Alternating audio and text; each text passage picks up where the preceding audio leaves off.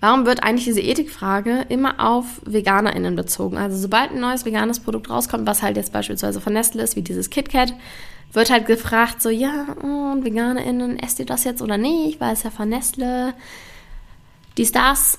Aber andererseits wäre es doch viel sinnvoller, das Ganze einfach mal umzudrehen und zu sagen, so, hey, du nicht vegane Person, wirst du jetzt noch das andere KitKat weiter essen oder das ohne Tierausbeutung?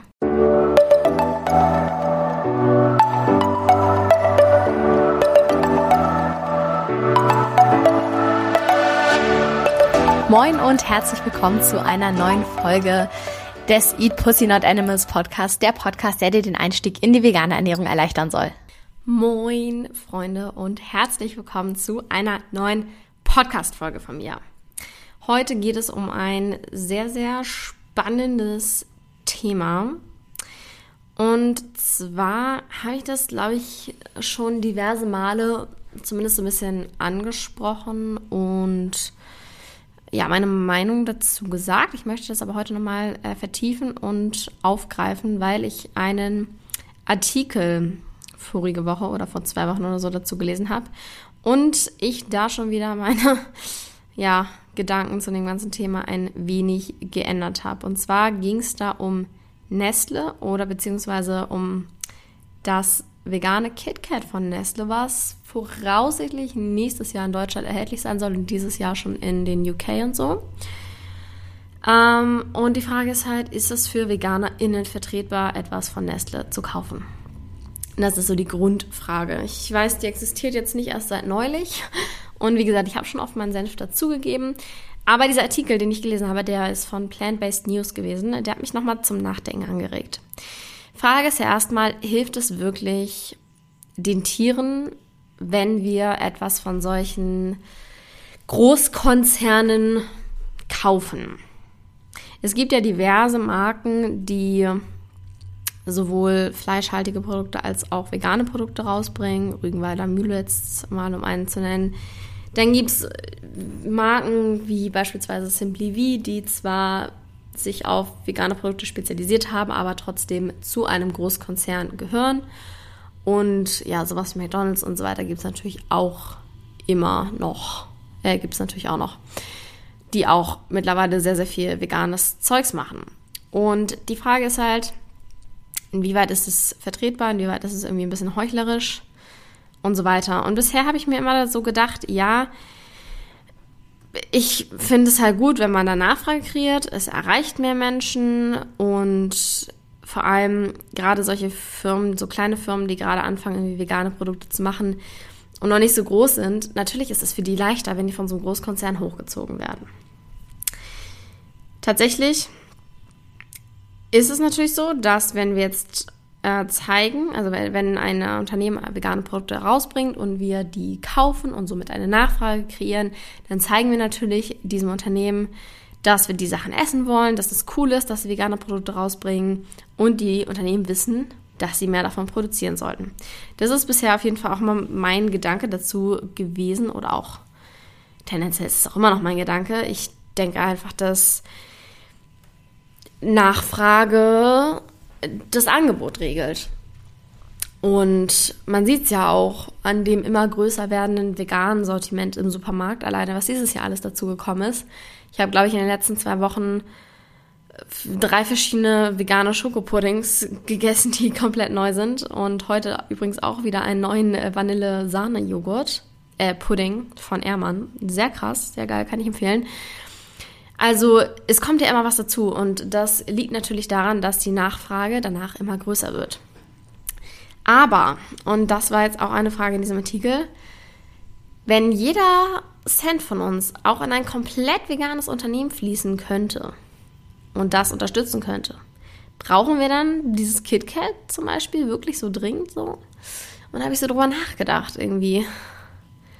Man könnte damit halt auch ein Unternehmen unterstützen, was wirklich diese Werte vertritt und was irgendwie was verändern möchte in dieser Welt und was äh, nicht MitarbeiterInnen ausbeutet, keine Tiere ausbeutet, was für eine Nachhaltigkeit steht, für einen nachhaltigen Planeten. Und wollen wir dann nicht lieber das unterstützen, als tausende neue Ersatzprodukte zu kaufen? Und gerade wenn es jetzt um Nestle geht, jeder kennt, denke ich, äh, die Hintergründe hinter dieser Firma. Die machen so viel Geld, das kann man sich irgendwie gar nicht vorstellen. Alleine mehr als drei Milliarden Dollar geben die jährlich für Werbung aus. Nur für Werbung. Das ist halt schon so insane. Und ich weiß nicht, ob ihr davon gehört habt, von dem Wasserskandal von Nestle, dass die da Wasser abgefüllt haben in Flaschen und das halt super teuer verkaufen und das Land dort einfach jetzt trocken ist. Dann tragen sie natürlich einen Riesenteil dazu bei, dass ähm, der Planeten Plastik verschmutzt wird. Und wie sie ihre MitarbeiterInnen behandeln, ist halt auch teilweise extreme Ausbeutung. Punkt ist natürlich, wenn man jetzt Nestle boykottieren würde, müsste man theoretisch jede andere riesen Essensfirma boykottieren. Und das ist halt natürlich schwierig, so wenn man diese gängigen Produkte kauft. Irgendwo gehören die schon alle zu einem Riesenkonzern, weil die einfach die Welt regieren. Klingt jetzt so kacke, aber ich denke, ihr wisst, was ich meine. Die sind halt irgendwie überall. Und es ist, denke ich, herausfordernd, da einen Schritt drumherum zu machen und wirklich alles zu boykottieren. Und ich denke mir halt auch so, wenn ich vegan bin, dann sollte ich doch theoretisch gegen jede Art von Ausbeutung sein. Ich meine, ich bin ja auch, ich bin auch antirassistisch, ich bin feministisch unterwegs, ich kaufe kein Fast Fashion mehr seit Anfang 2019 und ich fand das aber zum Beispiel wiederum deutlich leichter. Es ist mir leicht gefallen zu sagen, ich möchte jetzt nur noch Fair Fashion kaufen oder es ist meistens Secondhand und hin wieder ein Fair Fashion Teil und dafür gar kein Fast Fashion mehr. Es ist mir relativ leicht gefallen. Wenn ich jetzt in den Supermarkt gehen würde, würde es mir schwerer fallen, bei jedem Produkt zu gucken, wo kommt es her, wer steht dahinter, kann ich das kaufen, kann ich es nicht kaufen, sollte ich es kaufen. So für mich persönlich.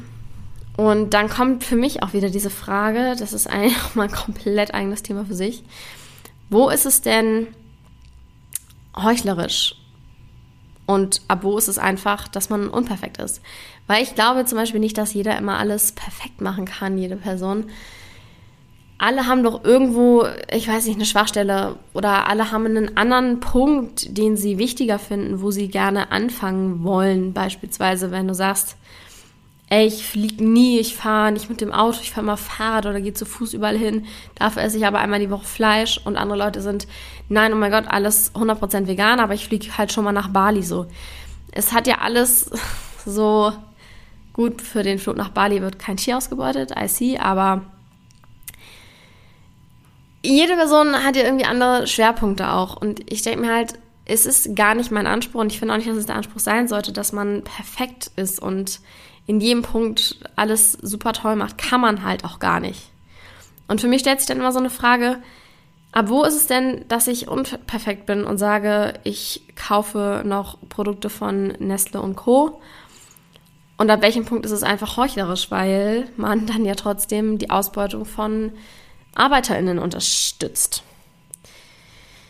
Und ich denke mir halt, theoretisch sollte man irgendwie immer eine andere Option nehmen, wenn es eine gibt.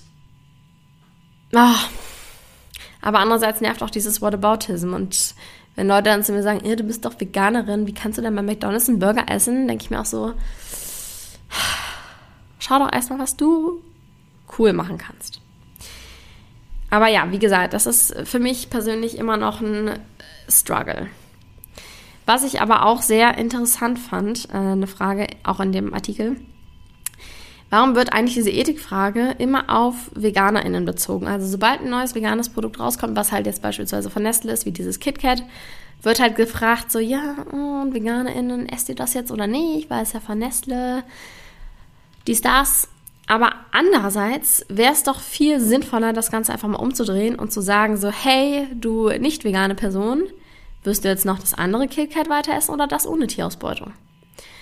Und wenn es jetzt das mit äh, das Vegane gibt, warum solltest du denn nicht darauf zurückgreifen, weil es ja auf jeden Fall schon mal einen Schritt in die richtige Richtung ist, nämlich keine Tiere mehr ausbeutet. Naja, das Fazit vom Artikel war auf jeden Fall, dass äh, nur Konsum zwar ein bisschen wie so ein Stimmzettel ist, klar, aber einfach nicht reicht. Dass nur weil man hm, anfängt, die veganen Produkte von Großkonzernen zu konsumieren, dass man damit keine Tierausbeutung beenden wird. Und ich denke, dem würde ich zustimmen. Ich glaube, es ist einfach noch mehr dahinter, mehr Aktivismus, mehr Aufklärungsarbeit, die man leisten sollte. Ist ja jedem, jeder Person selbst überlassen, wie sie ihren Aktivismus betreibt. Man muss jetzt natürlich nicht auf die Straße gehen oder Social Media Kanal äh, anfangen oder was auch immer. Aber ich glaube schon auch, dass wenn man halt weiterhin immer diese Großkonzerne unterstützt, die natürlich mit dem Geld auch weiterhin ausbeuten werden. Für mich ist es aktuell so, ich versuche schon auf manche Sachen komplett zu verzichten. Zum Beispiel Nestle finde ich persönlich ist ein so ein Ding, was ich sehr gerne einfach komplett boykottieren möchte. Ich muss aber zugeben, ich gucke nicht immer genau nach, welche Firma, also ob die Firma, von der ich gerade das kaufe, von Nestle ist. Meistens bin ich mir ziemlich sicher, dass das nicht ist. Aber kann durchaus sein, dass ich das eine oder andere kaufe, was auch doch von Nestle ist. Ich gucke da, wie gesagt, nicht immer komplett drauf. Ich finde es immer noch weiterhin sinnvoll, Nachfrage zu kreieren, zum Beispiel solche Produkte von Simply V oder Better oder Like Meat oder so, die zwar zu größeren Konzernen gehören, aber bei Better weiß ich es gar nicht. Naja, aber die trotzdem ja ihren Fokus auf vegane Sachen haben, finde ich ähm, weiterhin cool, das zu unterstützen und da eine Nachfrage zu kreieren. Und ich denke auch, dass ich mir das vegane KitKat zumindest einmal holen werde, einfach um zu gucken, wie es schmeckt, weil ich sehr neugierig bin. Und was ich aber trotzdem wichtig finde, ist auch komplett vegane Marken zu unterstützen. Finde ich persönlich immer nice, wenn man jetzt zum Beispiel auf einer Messe ist, was aktuell ja leider nicht stattfinden kann. Aber wenn, dann da mal bei den Startups vorbeizugucken und sich da mal ein paar rauszusuchen, die einem irgendwie gefallen und von denen was zu kaufen und zu probieren. Das ist vorerst auf jeden Fall mein Weg, meine Lösung. Aber ich bin sehr gespannt, was ihr dazu sagt. Deswegen schreibt mir doch gerne mal bitte eure Gedanken dazu auf Instagram at kara-drummond- Ich freue mich auf zahlreiche Nachrichten und vielleicht die eine oder andere interessante Diskussion. Danke fürs Zuhören. Wir hören uns in der nächsten Podcast-Folge. Bis dahin, ciao, Kakao.